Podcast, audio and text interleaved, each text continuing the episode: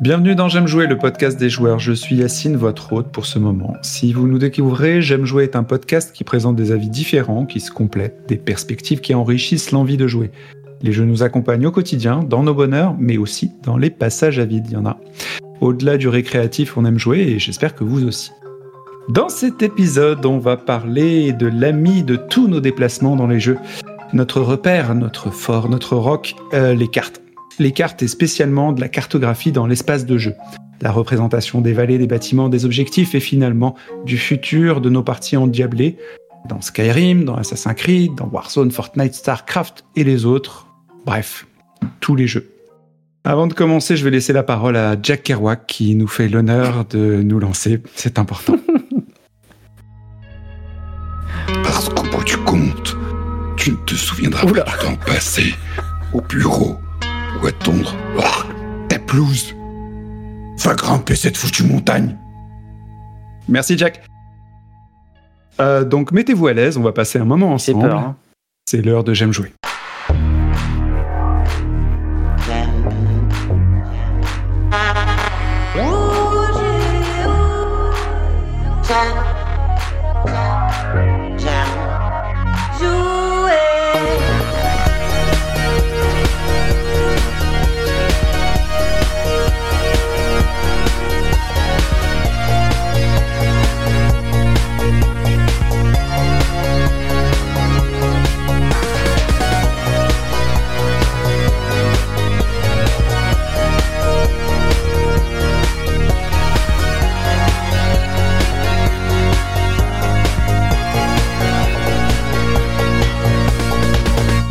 J'aime jouer le podcast. Nous ne savons pas quelle direction il faut prendre. À qui fait-on appel lorsqu'on ne sait pas quel chemin il faut prendre? Bienvenue, bienvenue dans J'aime jouer. Pour commencer, si vous voulez nous rendre plus visibles, abonnez-vous et notez, commentez nos podcasts, faites des tas de choses avec nos podcasts, euh, imprimez-le sur votre front si vous voulez. Un partage sur les réseaux sociaux nous ferait plaisir aussi. J'attends, j'attends, j'attends toujours la danse sur TikTok. Je me suis même abonné dessus et je ne vois personne faire la danse de J'aime jouer. Je vais être obligé de la créer, ça va être terrible. Aujourd'hui, nous sommes euh, quatre.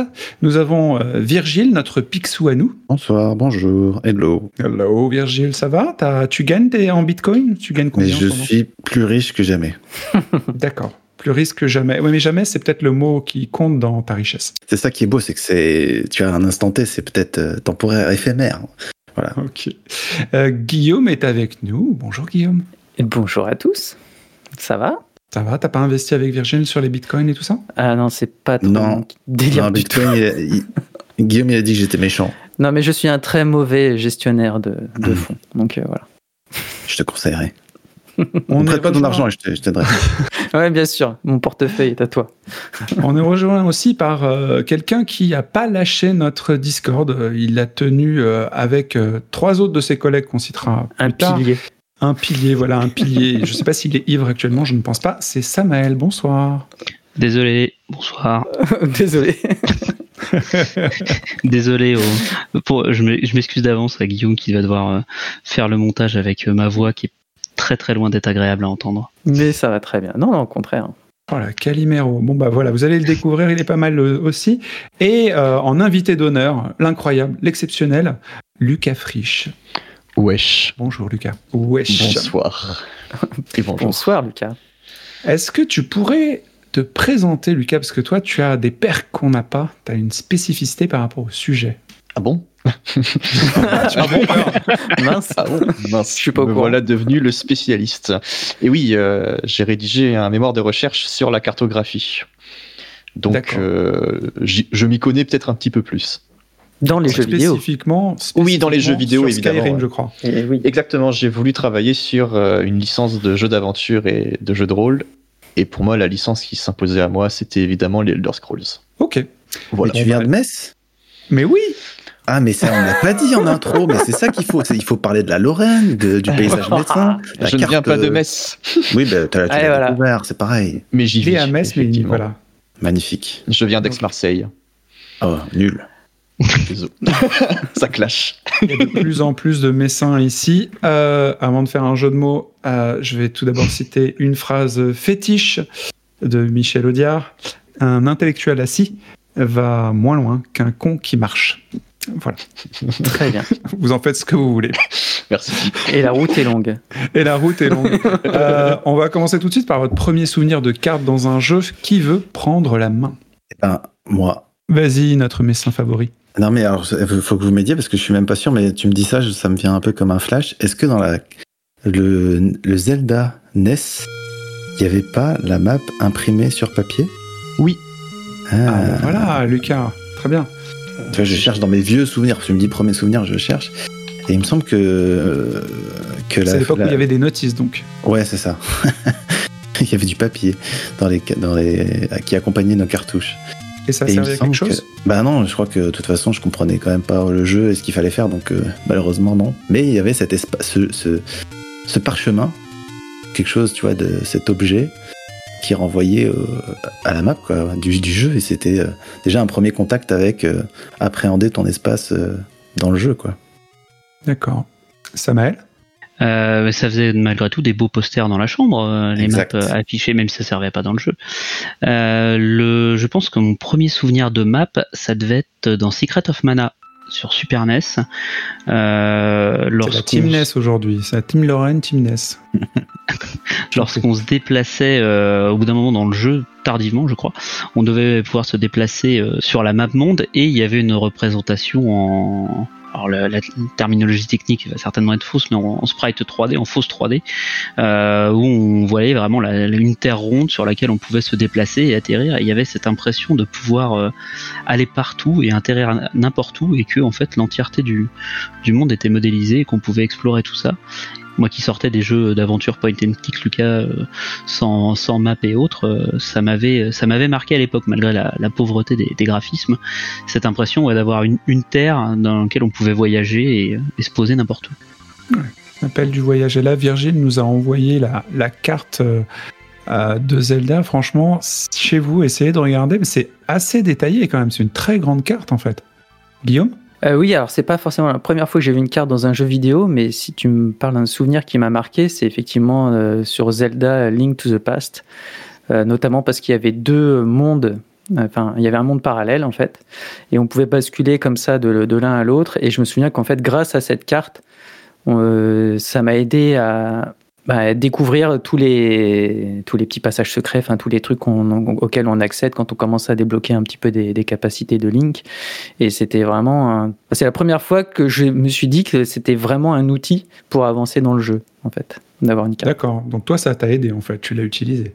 Ah ouais, carrément. Ouais, carrément. Complètement. Ok, ok. Moi, j'ai aucun souvenir de carte. Je pourrais même pas te dire quand ça a émergé. J'ai toujours eu l'impression que c'était là. C'est- parce que tu as perdu ta carte mémoire, c'est pour ça.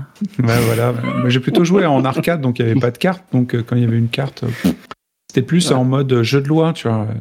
C'est euh, la prochaine étape. Moi, c'est plus les Mario. Il y a des cartes, mais des cartes, tu sais, euh, qui sont héritées des jeux de plateau où tu vois que bah, ça, c'est Ouais. l'étape 1, l'étape 2, l'étape 3, mais c'est pas réellement une géographie ni euh, quelque chose, un univers réaliste, mais plus une abstraction. On va passer à l'étape suivante, un peu comme quand Mhm. tu rentres dans un ascenseur et tu sur les boutons. Stage 2, stage 3, quoi. C'est ça. Virgile? Je, je regardais la map là, de papier, encore une fois j'y reviens, mais c'est super intéressant parce que tu vois que il y a des. Alors la map est quasiment complète, mais il y a des espaces blancs qui Mhm. sont a priori des espaces que tu peux découvrir par la suite, enfin des, des aspects cachés de la map en fait, des parties invisibles de la map que tu, tu dois être amené à découvrir. Et je trouve que c'est un, un moteur vachement puissant qu'on retrouve euh, finalement aujourd'hui dans les jeux. euh, même s'il n'y a plus de notices, mais ce- tu sais, c'est par cette, ce- cette map que tu vas découvrir au fur et à mesure que tu vas euh, La zone déverrouiller d'ombre. la zone, voilà, la zone Ouais. de brouillard et, et Mm. qui, te, qui te donne envie d'aller toujours plus loin, d'aller explorer le, bah, le continent, quoi, ou le- l'open world, ou ce que c'est. Ouais, je vois l'inconnu qui est matérialisé. Samael? Euh, oui, effectivement, sur la carte de Zelda, on voit qu'il y avait des, blancs à compléter. Et, euh, et je me rappelle aussi que dans la, version française de Secret of Mana qui était vendue sur, Super NES, on avait un fascicule complet de Solus avec là euh, toutes les maps de tous les donjons, châteaux, etc. qu'il fallait explorer, qui était vraiment la map constituée des écrans in-game, en fait, qui s'alignaient les uns les autres. Et, euh, et je pense que c'était pas présent dans les éditions originales euh, japonaises et peut-être états-uniennes. Ça permettait effectivement de tracer à l'avance le, euh, trajet jusqu'au boss et de pas se perdre. Et c'est peut-être parce qu'à l'époque aussi, on pensait que les, euh, les joueurs européens euh, allaient, allaient se perdre, ça allait être une difficulté en plus là-dedans, etc. et donc on avait la, la soluce de fournir avec, avec l'ensemble des cartes qui étaient mappées, euh, avec pour le coup aucune abstraction ou pas une représentation abstraite de la carte, mais vraiment des, des screens du donjon, quoi. Ouais, peut-être qu'on sous-estimait les, les enfants, parce que les enfants, ils peuvent tout faire, et on était assez euh, petits à ce moment-là, et on avait une grosse capacité. Sous-estimer les joueurs occidentaux. Oui, voilà, ils sont peut-être un peu plus euh, limités.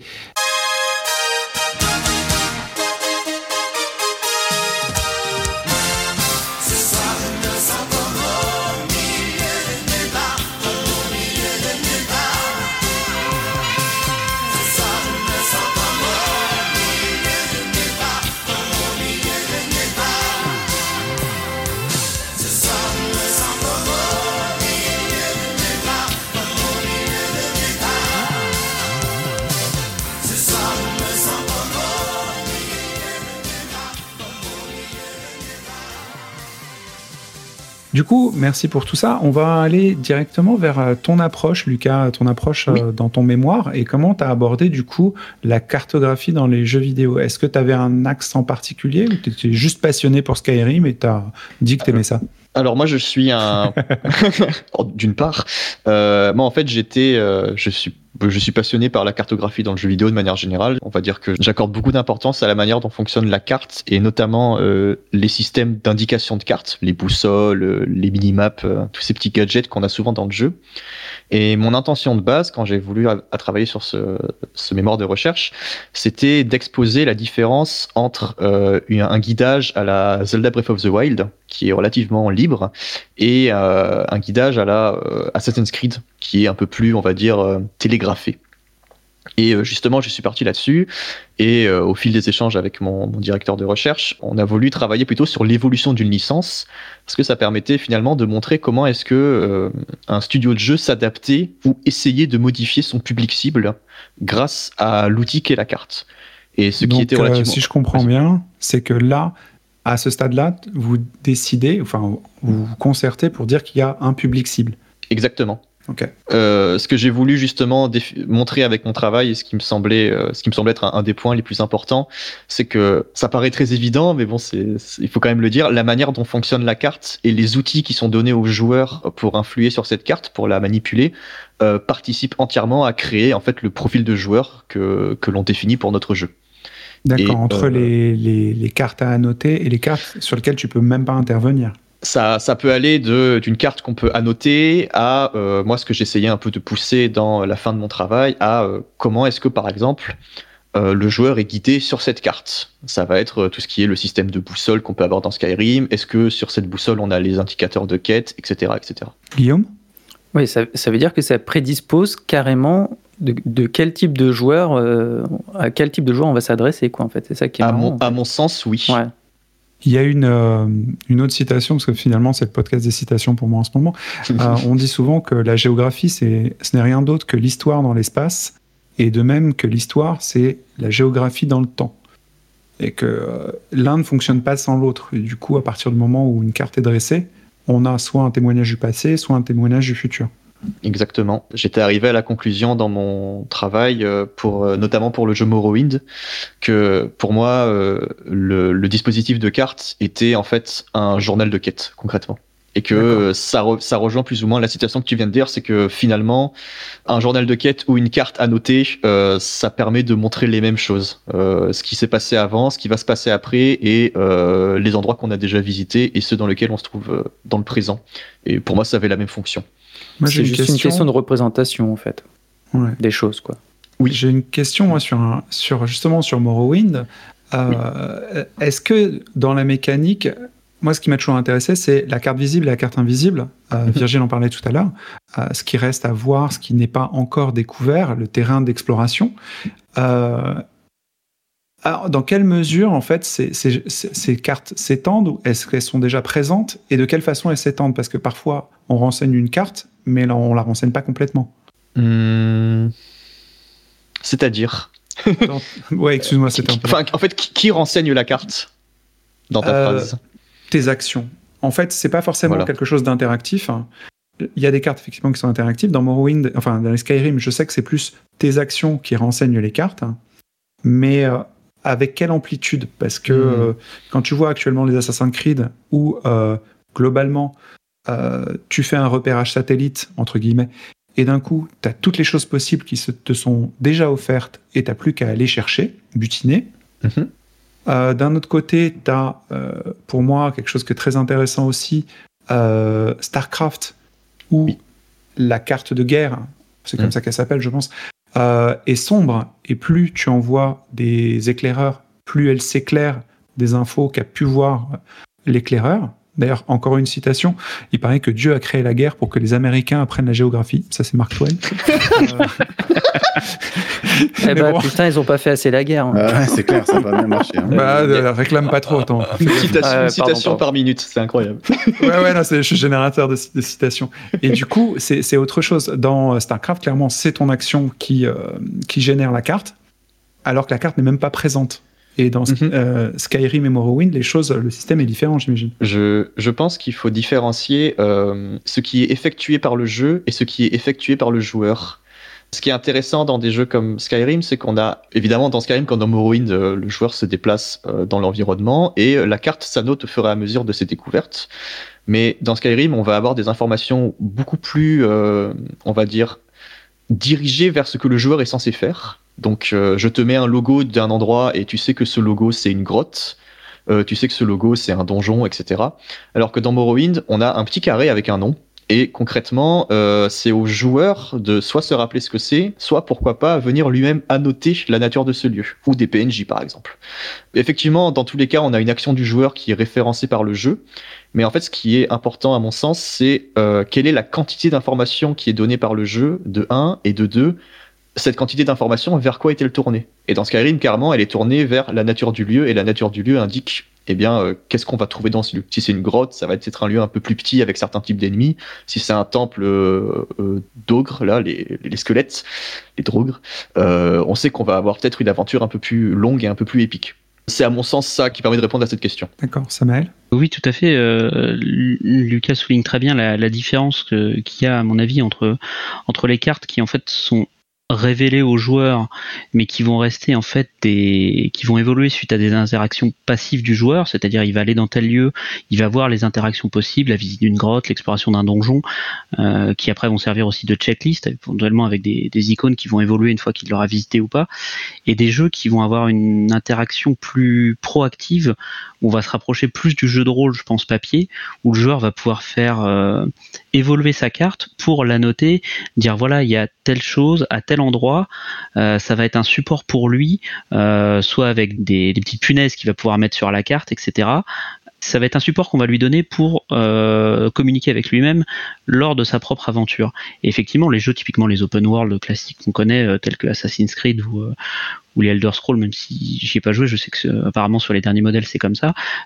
C'est une carte que tu ne connais pas, qui t'est révélée au fur et à mesure, que tu vas faire évoluer selon tes interactions et l'évolution que tu vas avoir en jeu. Mais malgré tout, c'est pas toi qui va la faire évoluer, c'est le développeur qui la fait évoluer en fonction de tes actions. Et il y a d'autres jeux qui vont au contraire te laisser euh, la possibilité de te donner une carte en support et dire vas-y, fais-en ce que tu veux. Lucas? Oui, je rebondis sur ce que disait Samael. Pour moi, il y a mon cheval de mon cheval de combat, on va dire, pour cette analyse, c'était le fait que dans euh, alors, il me semble que ça remonte à Oblivion, mais je l'avais surtout noté dans Skyrim. Dans Skyrim, quand on termine un lieu, ce lieu euh, se modifie sur la carte. Euh, L'icône va changer, elle va être remplie au lieu d'être vide concrètement. Et euh, concrètement, ça donne du coup une, une indication au joueur sur est-ce qu'il a oui ou non accompli ce que les développeurs est-ce qu'il a accompli ce que les développeurs attendaient de lui dans ce lieu? Alors que finalement, dans des, des jeux un peu plus euh, qui laissent un peu plus place à l'exploration, peut-être, on ne donne pas cette information au joueur parce qu'il peut toujours y avoir quelque chose qui reste. Ce qui est intéressant, c'est que le joueur ne sait pas. Et de ce fait, je pense que ça, ça modifie beaucoup l'approche qu'a le joueur et euh, le dispositif de carte modifie notamment l'approche qu'a le joueur en fait, de l'espace et du lieu. C'est marrant parce que c'est presque l'inverse que ce qui se passe par exemple dans un Assassin's Creed où en gros tu as plein d'icônes qui apparaissent sur ta carte et quand tu, l'as- quand tu as fait une action, elle disparaît. Donc en gros, c'est carrément un marqueur inverse de ce que tu viens de dire. en fait. Mm. Et ça marche. Enfin, du coup, tu dis ah il me reste encore ça à faire parce qu'il reste encore une icône à cet endroit-là. C'est ça. Donc c'est Bah, Assassin's Creed, c'est une liste de tâches. Samael? C'est ça. Mm. C'est c'est ça, bah, on retrouve. euh, je sais que moi j'ai considéré que j'avais fini The Witcher 3 au moment où j'avais euh, grisé toutes les icônes de la carte. Donc elles disparaissent pas, mais elles devenaient grisées. Ouais. Et là je me suis dit c'est bon, je l'ai poncé, euh, je peux passer à autre chose. euh, j'ai pas perdu 300 heures pour rien, j'ai été au bout. Et, et ça rejoint ce que je disais sur euh, cette espèce de, de carnet de bord finalement. ah c'est ça, c'est c'est un journal de quête. J'avais aussi une question pour, euh, pour Lucas, euh, et même pour vous tous. Je me suis souvent posé la question, parce que là, c'est du design de gameplay, et en gros, euh, il y a des intentions qui sont mises dans la carte, et en Mm. fonction de la carte, on sait à quel type de jeu on va avoir affaire.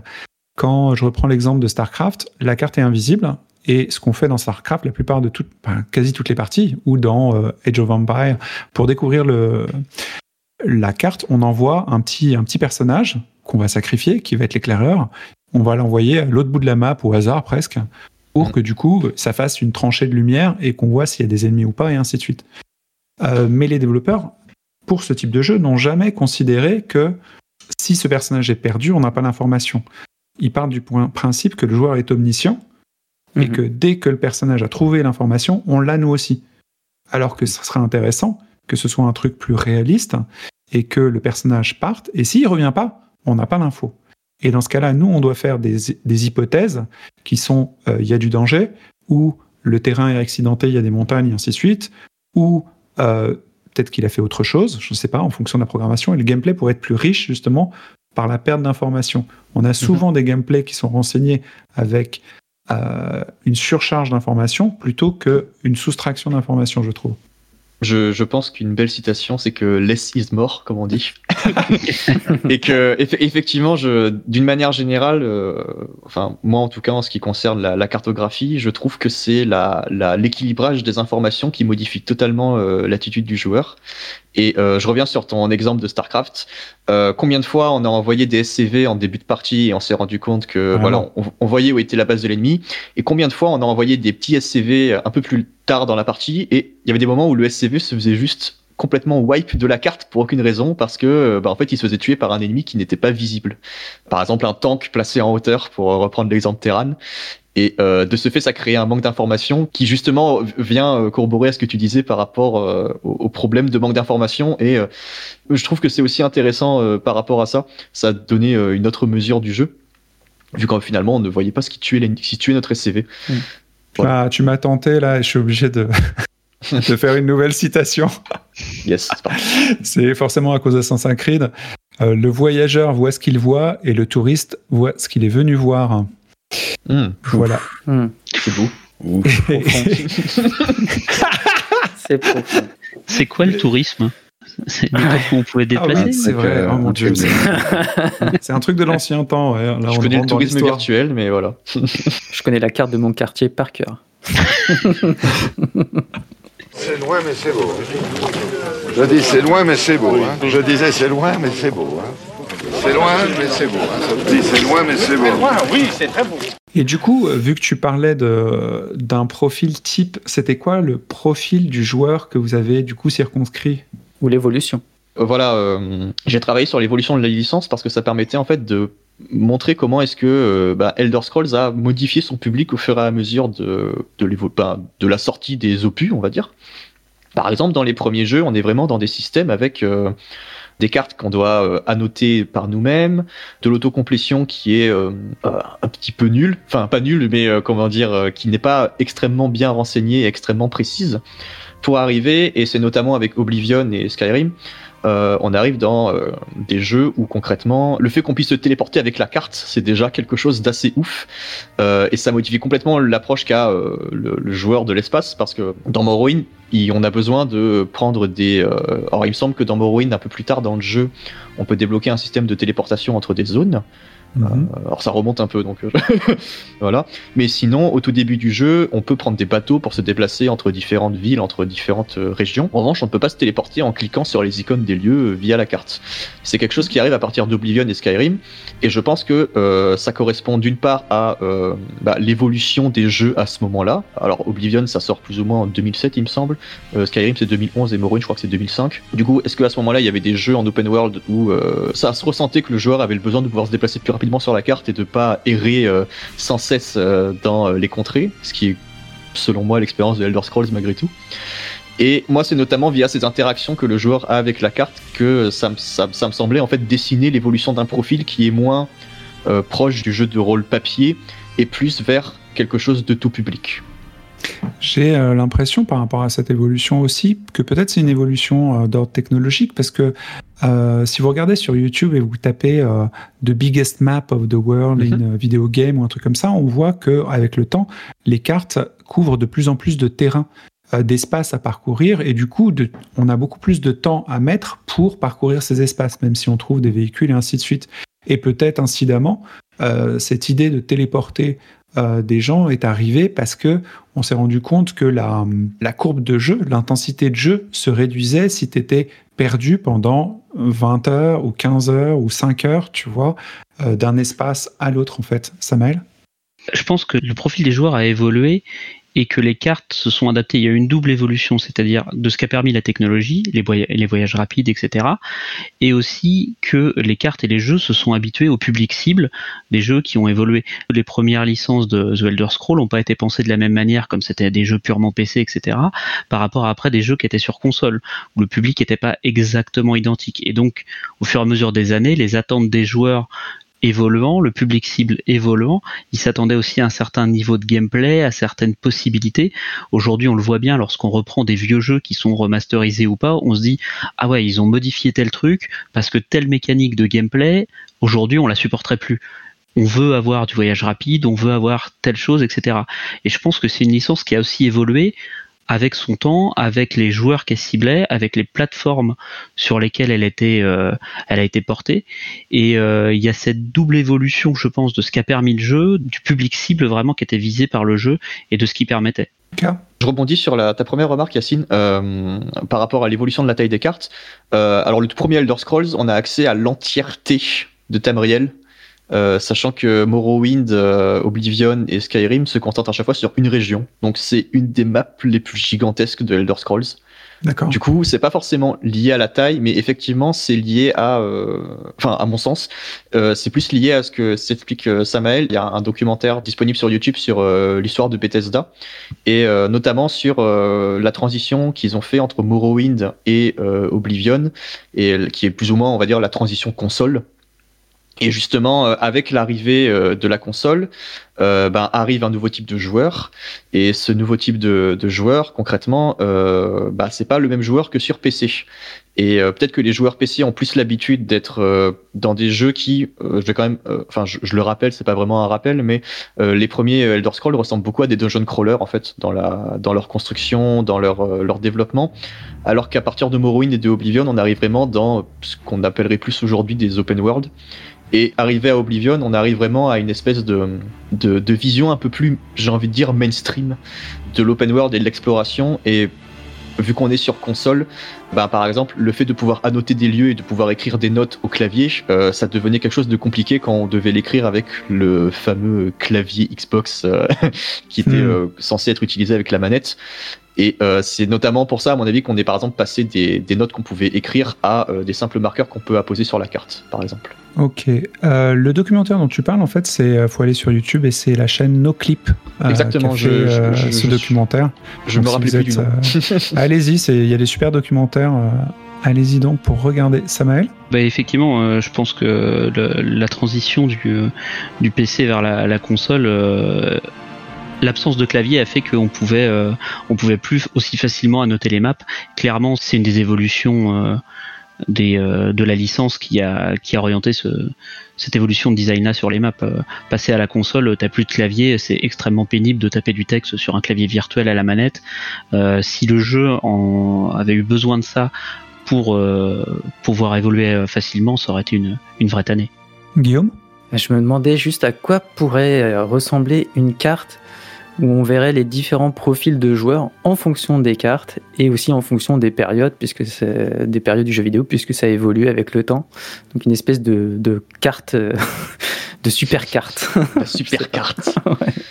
Euh, Mais c'est vrai que c'est marrant ces histoires de profils de joueurs. Enfin, c'est, je sais pas très bien comment on peut les, les déterminer ou comment toi tu les as déterminés dans, dans ton travail, Lucas. Mais je trouve que c'est pas si évident que ça en fait. Et, euh, et parfois on peut facilement aussi euh, passer d'un profil à un autre bah, en fonction d'une proposition euh, de jeu différente. Quoi. Je pense pas que tous les gens qui jouent à GTA ne jouent pas du tout à Elder Scroll et, vice versa. Quoi. Virgile? Si, c'est facile. Il y, a, il y, a, les casus et il y a les hardcore gamers. et alors, qui est qui? Oh, merde. Mais si tu poses la question, c'est bah, pose-toi des questions sur toi. Merci. Merci non, pour je rigole, ton je, je, Virgile. plaisante, je plaisante. Non, c'était pas ça que je voulais dire. je vais dire un truc. Euh, non, mais du coup, ce serait. Enfin, moi, je suis curieux de voir si euh, ce qu'on nous promet, donc avec les nouvelles générations de consoles, avec leur SSD, machin et tout, si les designers, les les game designers vont réussir vraiment à, à penser à quelque chose de vraiment innovant autour des maps et nous proposer vraiment quelque chose, juste pas simplement plus grand, euh, ou tu vois, enfin, quelque chose vraiment d'une disruption dans euh, la façon dont on approche les cartes. Euh, à mon avis, ça prendra du temps parce que c'est pas facile de, voilà, de créer quelque chose de, de nouveau euh, quand on navigue dans une industrie qui repose sur les, les mêmes mécaniques qui se répètent euh, en plus plus à chaque fois ou un peu mieux. Pas le Mais, choix. mais ouais, ouais. Mais en tout cas, je suis, je suis curieux de voir si vraiment ça va nous apporter quelque chose de nouveau ou pas. Bref, alors nous, quand on va arriver dans la plaine, le seigneur Calogrenant pourra lancer une attaque surprise par la droite. Plutôt dans le sens du courant de la rivière alors. Non, ça, je ne peux pas vous dire ça. Bon, et en dernière cour, Léo Dagan se tient prêt avec 150 cavaliers qui arriveraient par la gauche. Par la gauche. Par la gauche, oui. euh. Non mais par rapport au courant de la rivière. Ah, mais merde avec votre rivière C'est un point de repère comme un autre. Mais bon Dieu, il n'y a pas besoin de point de repère puisque les envahisseurs vont nous attaquer de face. Non, mais de face ça va, c'est le reste qui va pas. Mais quoi Nom d'un chien? Bah, la gauche, la droite là, moi j'aime pas ces trucs. Mais qu'est-ce que vous aimez pas? Ces conneries de gauche et droite, euh, ça veut rien dire ces machins. Selon comment on est tourné, ça change tout. Il y a un truc qu'on pourrait faire d'ailleurs euh, tous ensemble, c'est imaginer euh, le futur euh, des cartes euh, dès à présent. Chacun pourrait donner sa version ou version idéale des cartes. Par exemple, on parle de technologie et de enfin, les SSD ou autre, mais enfin c'est pas le SSD qui va leur permettre de faire des meilleures cartes. Hein. C'est faut avoir des idées surtout. On a des cartes qui sont fixes sur des, des terrains qui normalement sont euh, déjà existants en fait. Et avant, il y avait des God Games, hein, des, des jeux où tu pourrais faire de la terraformation, transformer les espaces, mettre des armes et ainsi de suite. C'est souvent le cas dans les jeux de gestion. Tu crées ton propre espace et les cartes deviennent ta création en fait. C'est toi qui crées l'espace complètement. Euh, on pourrait tout à fait se retrouver dans un jeu narratif euh, comme un Skyrim ou un Assassin, quoique Assassin c'est surtout des listes de tâches, donc je pense qu'ils sont euh, hors sujet là-dessus, où tes actions transforment la carte, transforment l'avenir, comme les différents euh, add-ons DLC qui ont pu avoir lieu sur euh, World of Warcraft par exemple, où euh, l'univers s'est terraformé de lui-même. Mais c'est comme euh, si on, mettait une nouvelle carte, mais plutôt une carte évolutive en fait, peut-être une carte de saison. Samael Mm. Euh, ce qui est intéressant, c'est que alors j'ai pas le souvenir de jeux euh, de stratégie type euh, Civilisation, Age of Empire, qui se passent sur des périodes historiques étendues, où ça aurait pu être intéressant d'avoir une représentativité de la carte qui évolue. C'est-à-dire quand tu parles de l'époque antique euh, ou médiévale, tu as une représentation médiévale de la carte avec ses limitations, et plus tu avances dans les ères industrielles et l'ère technologique, plus la carte évolue vers les standards. Réaliste et historique qu'on a eu de cette représentativité de la carte jusqu'à arriver à ce qu'on a aujourd'hui des représentations 3D euh, comme euh, les euh, Google Maps et autres. et Ah, mais j'adorerais avoir une Mais carte ouais, comme celle d'Harry Potter, tu sais, dessinée sur du parchemin pour arriver à un truc. Mais c'est ça, 3D avec des trucs très approximatifs et 360. des, et des distances même déformées par rapport à, à la réalité parce qu'on non, on n'a pas de vue du ciel, quoi, tu vois, de l'univers. Ce serait encore trop drôle, quoi. Dans l'histoire des jeux vidéo, il y a plein de cartes qu'on a vues et on s'est dit waouh, ça c'est différent. Pour exemple, la dernière dont je me souviens, c'est celle de Nier Automata, Hmm. Hmm. où la représentation euh, en volume, euh, en 3D et ainsi de suite, parfois était juste insupportable et parfois était vraiment très très claire en fait. Parce qu'elle apportait quelque chose de, nouveau. Le truc, c'est souvent insupportable quand on découvre un, un média. Déjà, il faut voir la difficulté que les gens ont à changer euh, de l'univers iPhone à Android ou de Linux à Mac. Donc euh, t'imagines, tu leur changes leur carte, ils savent plus où ils sont et ainsi de suite. Lucas? Oui, je, je rebondis sur ta, ta remarque de carte en 3D. Je, je me souviens m'être arraché les cheveux sur les, la carte de Metroid Prime sur GameCube, Ah ouais. avec ouais. sa représentation en 3D euh, très étrange pour un Metroid. Moi qui étais habitué au, au Metroid 2D avec les petites cases euh, qui changent de couleur, ou alors il y a un petit O quand euh, il y a un item dedans qui est caché. Et euh, j'avais eu le même sentiment sur Doom, euh, alors Doom euh, 2016 et euh, je Mm. crois que dans Eternal c'est pareil, Ouais. où euh, on a cette espèce de représentation en 3D euh, tr- très étrange, enfin très étrange, très déstabilisante au premier au premier au premier égard, mais qui finalement comme euh, comme dans Nier Automata peut peut être à la fois euh, très confuse et en même temps très précise. Samuel Je pense qu'il y a un vrai challenge euh, pour les, les studios de développement qui n'incluent pas euh, la map dans leur gameplay, euh, parfois de représentativité de leur monde. Est-ce qu'on fait une carte en 2D Est-ce qu'on fait une carte en 3D euh, Pour Nier Automata, tu parlais de la, carte en 3D, euh, qui était parfois une, une tannée. Je pense à la carte de, de Cyberpunk, qui est absolument une horreur, hein, que ce soit la grande carte ou la minimap. Et euh, je pense qu'il y a des développeurs qui subissent, euh, qui se disent on a besoin d'une carte pour tel et tel item, mais qui, qui ne savent pas représenter leur monde de manière euh, attractive, ludique et l'in- et l'inclure dans le gameplay. Et ça, c'est un vrai, euh, je pense que ça peut être un vrai challenge lorsque on n'inclut pas cette carte dans son gameplay et que du coup on a du mal à, le- à représenter son monde en fait. Guillaume? Bah ouais, je pense que c'est d'autant plus un problème qu'aujourd'hui, euh, euh, la verticalité, c'est un truc qu'on met beaucoup en avant dans, dans, le jeu vidéo, pouvoir se déplacer aussi dans un espace vertical et que du coup, pour avoir des repères, bah, c'est encore plus compliqué à représenter, d'où sans doute des, des, tentatives de, de repères en 3D où tu peux faire tourner ta carte dans tous les sens pour essayer de te repérer dans l'espace, mais au final, à quoi ça sert? Moi, c'est ça que je trouve. euh, Enfin, finalement, il y a plein de jeux où il n'y a pas de cartes et qui sont tout aussi passionnants et on va aussi prendre du plaisir et à faire notre propre carte mentale euh, des lieux et pour autant on n'est pas forcément perdu et pour autant on va quand même euh, réussir à trouver euh, à explorer des lieux et presque découvrir tous les secrets sans forcément qu'on ait un indicateur sur une carte euh, quelle qu'elle soit quoi. Virgile? Ouais, alors justement, je, enfin, ça me fait penser à. Alors, je pense que la carte 3D, de toute façon, tout le monde se vote parce que c'est soit hyper complexe, soit c'est pas adapté. Euh, on- mais la carte, c'est aussi un outil qu'on un, un outil qu'on utilise dans la vie de tous les jours. Je veux dire, euh, un GPS, c'est une carte 2D à plat euh, et tout le monde sait l'utiliser. Et d'ailleurs, je pense que le fait de jouer aux jeux vidéo m'a rendu ma conception de l'espace, euh, ma spatialisation dans mon cerveau beaucoup plus fluide, ou en tout cas m'a aidé. Et aujourd'hui, face à un GPS, je pense que je suis, je suis assez, enfin, je me débrouille très bien. Ma femme, elle, galère. Et alors, aucun sexisme là-dedans. C'est juste qu'elle a jamais, ben, je pas, tu vois, elle jamais eu cet exercice-là de jouer aux jeux vidéo.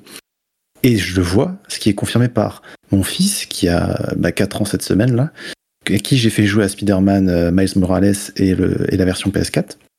Et alors lui, très vite, il a capté la minimap, tu sais, qui est une représentation 2D de New York, du coup, puisque c'est la ville.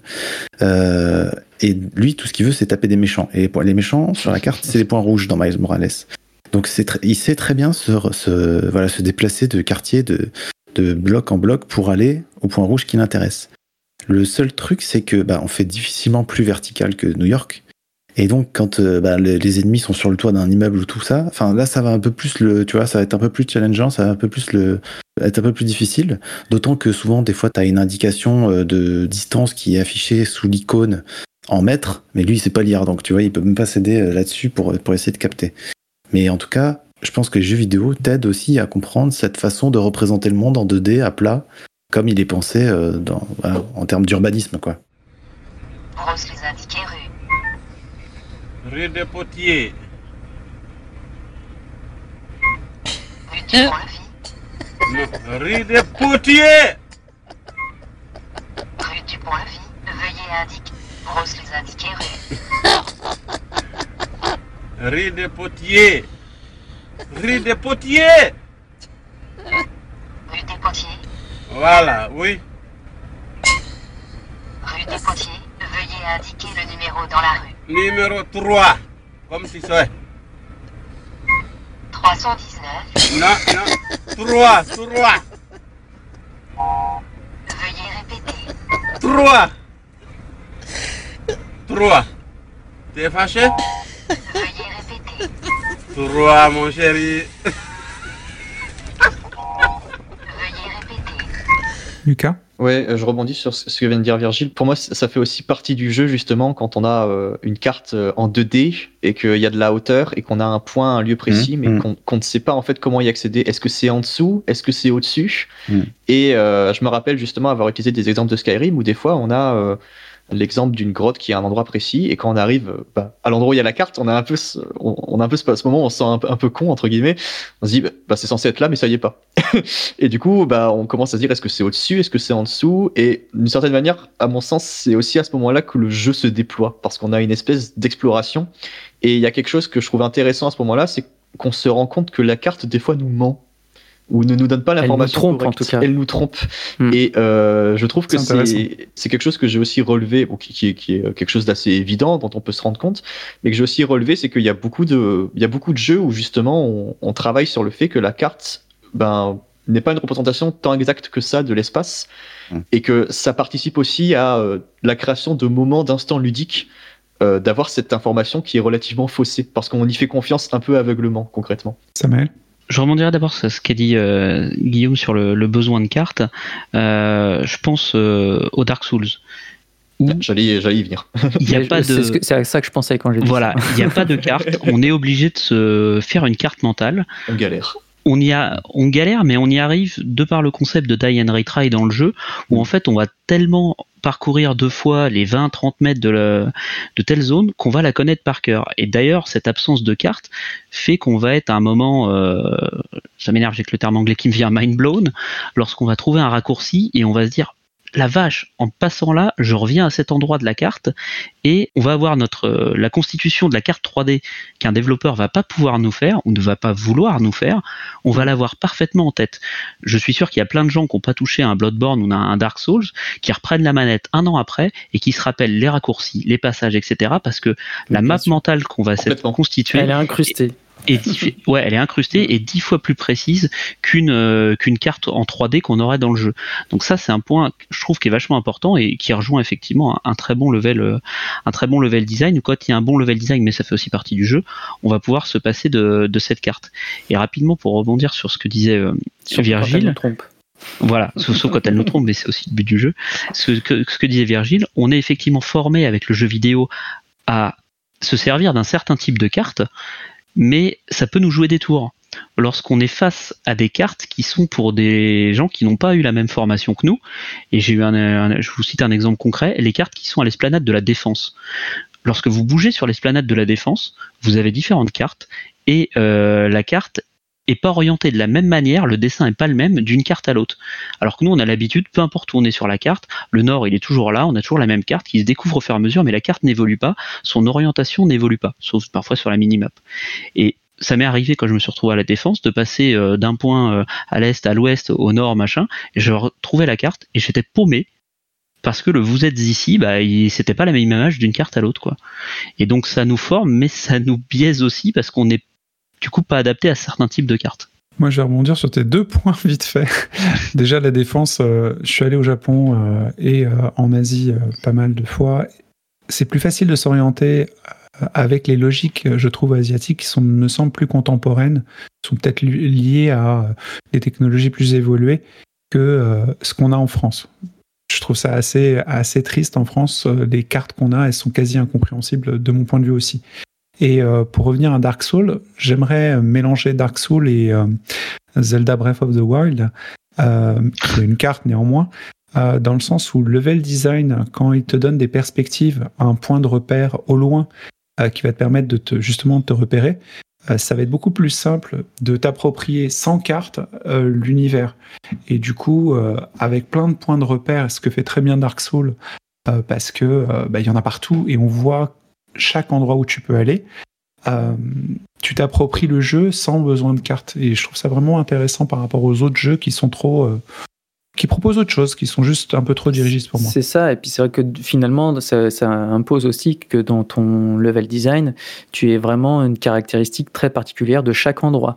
Il n'y a, aucun vraiment asset qui se, qui se répète. quoi. C'est pour ça que ça facilite aussi ta manière de te repérer dans l'espace dans les Dark Souls.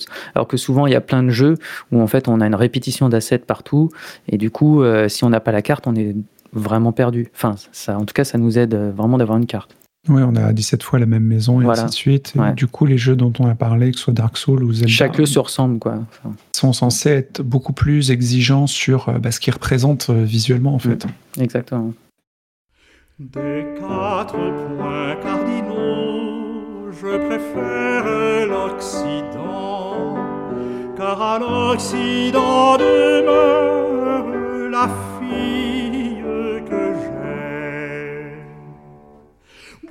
Sauvages et rivières, montagnes sont entre nous. Mais toujours mes pensées volent vers ma douce Jane O'Gee, vers ma douce Jane. Virgile, euh, tu voulais dire que j'avais pas dit de citation pour le moment Ça fait, ça fait Oui, je trouve ça. Yacine, non Oui, c'est vrai, c'est bizarre. Il y a un vide. Il nous Ah faut ouais, une je suis d'accord. Bon, bah alors, le, je vais vous en faire. Le véritable voyage de découverte ne consiste pas à chercher de nouveaux paysages, mais à avoir de nouveaux yeux. Marcel Proust. Magnifique.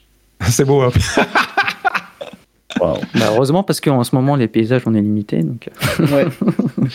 Au moins, on a la chance de voyager dans les jeux. Moi, j'aime bien les jeux où, euh, où je me perds, en fait. Euh, les jeux Ouais. où j'ai moins d'informations, pas forcément les jeux qui sont difficiles parce que on est paumé. Euh, franchement, la carte de euh, Nier Automata, je m'en serais passé. On peut faire autrement, je veux dire. Mais des jeux comme Assassin, les derniers Assassin's Creed qui sont vraiment euh, d'excellents jeux, des belles sommes de, de travail, et ainsi de suite. C'est pas, je, je crache pas sur Assassin's Creed. Euh, c'est pas l'aventure que je recherche. J'ai envie d'explorer, j'ai envie de découvrir. C'est vrai que ce que tu disais, Lucas, auparavant, euh, vu que c'était des jeux de rôle papier qu'on transmet les informations, on a envie d'annoter les cartes et ainsi de suite. J'ai pas non plus envie d'écrire euh, des cartes, je suis pas géographe non plus. Mais avoir l'opportunité de découvrir et les cartes et les aventures par moi-même, bah, je me dirais, ah, bah, je suis intelligent, ça me donnerait un bon sentiment de, joueur. Oui, Lucas? Euh, pour moi, un compromis qui rejoint un peu ce que tu, ce que tu disais et que j'avais trouvé assez euh, bien à l'époque, c'était euh, le système de cartes dans Dishonored 2, où justement on nous fournit un plan de la ville avec certains lieux, où on nous dit il y a des missions à tel endroit, mais c'est un plan concrètement. Donc ce n'est pas une carte en, avec une actualisation. Et je trouve que du coup c'est assez intéressant parce que on- a un repère euh, géographique, un repère spatial. On peut consulter cette, euh, cette carte du coup qui n'est pas actualisée en 3D, par, enfin actualisée en temps réel par le jeu. Et du coup, ça permet en fait de laisser un, champ ludique entre euh, ce qu'on nous donne et ce qu'on nous propose de découvrir. Et je trouvais que c'était un exemple de carte qui pour moi me semblait intéressant et en plus enfin contribuer aussi à l'aspect narratif de Dishonored 2 concrètement vu que on joue quand même quelqu'un de l'ombre on va dire. Et pour moi c'était quelque chose d'intéressant justement de travailler non plus sur la carte qui s'actualise mais sur la carte qui existe déjà et que le joueur est à, à découvrir. Un exemple qui me paraît euh, relativement similaire c'est les cartes dans le jeu Hollow Knight que déjà on doit acheter Ah oui. et qui sont concrètement une carte dessinée à la main, mais euh, bah, on n'a pas vraiment d'indication sur est-ce qu'il y a des passages secrets, est-ce que ça s'actualise, etc. Et euh, déjà le fait qu'on ait à acheter la carte, ça, c'est déjà quelque chose d'intéressant narrativement et par rapport à, à- enfin ludiquement, je trouve que c'est intéressant. Et je trouve que justement ça permet ce compromis entre euh, le jeu qui guide et le jeu qui ne donne rien. C'est le jeu qui donne assez pour qu'on ait envie, à mon sens. Parfait. Ben, je vais passer la parole à Samael, c'est parfait pour lui. Bah, exactement. Enfin, j'allais citer, euh, c'est exactement le, jeu que j'allais citer, Hollow Knight, qui intègre la, carte pleinement à son gameplay, puisqu'il faut, au début, on achète des crayons pour griffonner nous-mêmes des, euh, morceaux de map lorsqu'on explore, et après, on achète euh, auprès d'un cartographe d'ailleurs des maps un peu plus précises. Et euh, petit twist, euh, on se rend compte vite que euh, ça nous aide, mais pas tant que ça.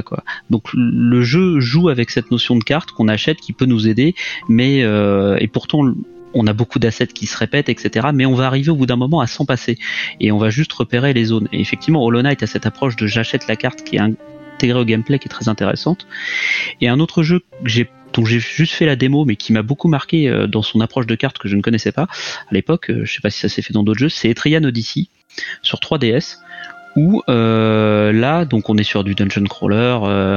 on va devoir dessiner notre propre carte au fur et à mesure de ce qu'on explore avec le stylet de la 3DS. Et j'ai trouvé cette approche d'interactivité de la carte où on met ce qu'on veut dessus. Euh, alors il y a des symboles qu'on a utilisés, on est un peu limité, mais c'est vraiment le joueur qui va décider ou pas de faire la carte avec le niveau de précision qu'il veut. Est-ce que là il veut dire j'ai un por- j'ai une porte, j'ai un mur ou pas? Et j'ai trouvé l'approche de la carte dans ces deux jeux, Hollow Knight et Trian Odyssey, assez assez intéressante. Guillaume? Euh, Je voulais juste, euh, enfin, ouvrir un petit peu aussi euh, quelque chose par rapport à, par rapport à la carte. C'est euh, c'est qu'en fait, on a beaucoup parlé là de la carte comme un peu une espèce de journal de quête, un repère de notre avancée dans, l'histoire, mais c'est aussi beaucoup un outil de guidage dans l'univers qui, nous entoure. Et du coup, il y a tous des systèmes de guidage associés euh, à cette carte dans les jeux. Et ça pourrait presque faire l'objet d'un autre euh, sujet, quoi, parce que euh, il y a vraiment des systèmes qui marchent et d'autres qui marchent pas du tout en termes de GPS dans les jeux vidéo. Je sais que sais pas ce que ça vous inspire, mais c'est complémentaire de la carte, quoi. Ouais, je pense qu'il y a moyen de faire un. il y a vraiment moyen de faire- En plus, effectivement, entre euh, les, euh, les radars de- d'aliens, Les icônes, la minimap, euh, Ouais. les sonars et tout ça. Effectivement. Exactement. Samaël? Ne serait-ce que la différence effectivement entre les cartes qu'on a hum, globales ou régionales et la différence de réalité du monde, souvent qui est beaucoup plus proche de ce qu'on voit sur les minimaps. Euh, Cette approche joue aussi beaucoup dans certains jeux où on va avoir euh, euh, les voyages rapides qui vont être sur la map globale, etc. Et plus les indications de quête sur la minimap. Là, on va être sur la différence entre les deux cartes qui va nous aider ou en tout cas faire partie intégrante du gameplay. Il y a toutes ces différentes strates de cartes. Il y a les cartes qu'on peut découvrir avec des couches aussi dans certains jeux vidéo où on va dire euh, là j'affiche les magasins, là j'affiche Ouais, les tu peux quêtes, etc. ce que tu veux afficher. Exactement. Lucas? Oui, je voulais rebondir sur ce que disait Samael sur les, euh, le jeu dont il parlait sur DS où il fallait dessiner la carte. Euh, moi, je, je suis assez friand de Dungeon Crawler et euh, je prends l'exemple des euh, Legend of Grimrock ou encore de Vaporum sur euh, Steam. Euh, tous ces jeux possèdent une option lorsqu'on les lance qui s'appelle l'option Pen and Papers ou Old. School où on nous propose de dessiner nous-mêmes notre Je carte et que, pas, le, c'est et que génial. le jeu, le jeu nous, nous, pro- nous dit bah, concrètement on va pas te faire de carte donc tu prends ton papier, ton crayon et tu fais tes petites cases à côté pour faire ta carte. Et euh, pour avoir tenté l'expérience, Ouais. c'est euh, très fun parce que bah en fait on, on avance euh, on avance dans le jeu très lentement en dessinant notre carte à côté et on a vraiment l'impression de découvrir l'espace d'une autre manière. Exact, j'avais vu ça lorsque j'ai streamé euh, du Legend of Grimrock et euh, c'est d'autant plus compliqué sur des jeux où il y a du, euh, du jump floor où on va passer d'un niveau à l'autre et on tombe au niveau du dessous, etc. Des, Ça- des trucs cachés au milieu. Mais, cette option calques. qui s'appelle littéralement pen and paper de sortez votre sortez vos compas et dessinez votre carte est assez assez intéressante. ouais. And now I know the only compass that I need is the one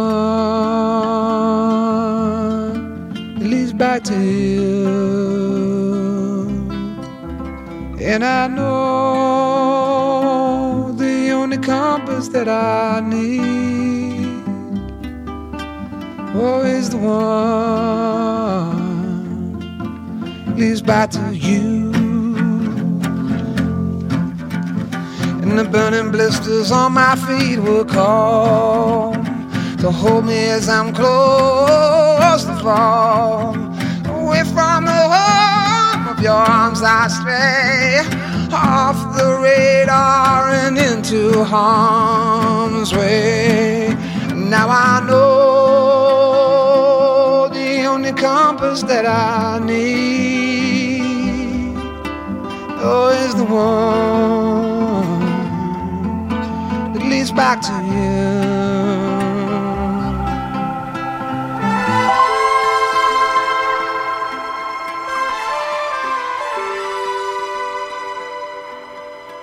Va conclure ce podcast. On va peut-être, du coup, euh, c'est bien, hein, Guillaume, tu as ouvert la porte vers euh, une Ah. suite, une suite euh, Legend of Carta Partout. euh, 2, exactement.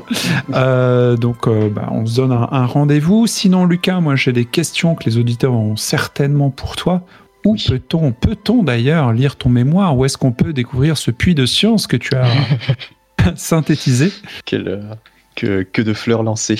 Euh, alors, euh, étant donné qu'il a été publié en ligne, vous pouvez le retrouver sur euh, le site de l'Expressive Game Lab, qui est donc expressivegame.com, qui est donc le laboratoire d'analyse et de création de jeux dirigé par Sébastien Janvaux, qui est un professeur et habilité de recherche en Lorraine spécialiste du jeu vidéo, et on peut lire ce mémoire en ligne et le télécharger. C'est un PDF d'une centaine de pages. Il faudra donner le lien. Si euh, l'inspiration vous prend, vous pouvez même, même lire le travail réalisé par mes autres camarades de classe. Ok, bah, de toute façon, j'ai l'impression que tu vas revenir pour un épisode 2 si tu le veux bien. Donc, je suis chaud. Hein. T'es chaud? Ah bah c'est Ah, cool, chaud, ben, on remettra ça. Alors une autre question du coup, c'est Samaël. Euh, comment s'est passé ton, ton dépucelage? Ça va? Ah bah comme tous les dépucelages, euh, Euh, on s'en rappelle toute sa vie. Dépucelage du podcast, c'est son, sa Oui, première. oui, j'avais compris. Lucas, c'est sa fausse vrai. première parce qu'on a fait un, un raté ensemble. On a fait un, un épisode avec euh, beaucoup de problèmes techniques liés aux bots, si je me rappelle bien. oui, oui, il se, il se moquait de nous en fait. hein, Mais, euh, bon, ok, c'est cool. Euh, Samael, toi, on peut te retrouver euh, sur Internet parce que tu Twitch avec ta chaîne. Et celle de J'aime jouer également tous les samedis, effectivement, pour des samedis inédits ou un nouveau jeu tous les samedis où on a fait effectivement du- déjà du, du Legend of Grimrock. Parfait. Voilà. Et euh, Virgile, on l'a perdu puisque sa femme avait allumé la friteuse, elle a tout fait sauter et il est de retour. Et non, il n'est pas de retour. Non, non. Il, a, bon, bah, il nous fait des bisous. De toute façon, il y avait trop de pseudo-messins. Je sais que t'es pas messin, Lucas, hein, mais lui, il est. Sinon, vous pouvez tous nous retrouver euh, sur le Discord de J'aime jouer si vous voulez enchaîner des conversations endiablées sur n'importe quel sujet. Euh, je pense qu'on sera très très chaud. Euh, D'ici là, bah, faut, jouer, jouer beaucoup, faut partager notre, notre podcast. Donc toutes les infos sont dans la description de ce podcast pour tout ce dont on a échangé. Et merci de votre soutien, merci de votre écoute. Pas merci pour les sous, parce que de toute façon on n'en demande pas, donc vous avez donné exactement le bon montant. Et je vous donne rendez-vous au prochain J'aime jouer. Et d'ici là, jouez bien. Bye bye. Ciao, ciao. Bye. Ciao. Bye. Promenez-vous bien.